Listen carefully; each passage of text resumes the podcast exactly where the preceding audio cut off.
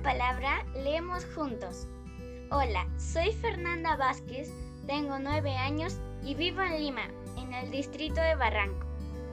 Hoy, en honor a los padres por su día, recitaré el poema titulado Así es un papá de la escritora y poetisa argentina Arjona Delia. Parece duro por fuera, pero tiene gran corazón, recto, firme y decidido, hombre bueno y trabajador. Eso es lo que tiene un padre, fuerza, coraje y valor. Refugio de la familia, cobijo, abrigo y amor.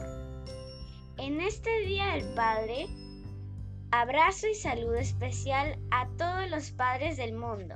Feliz día a los papás. Gracias.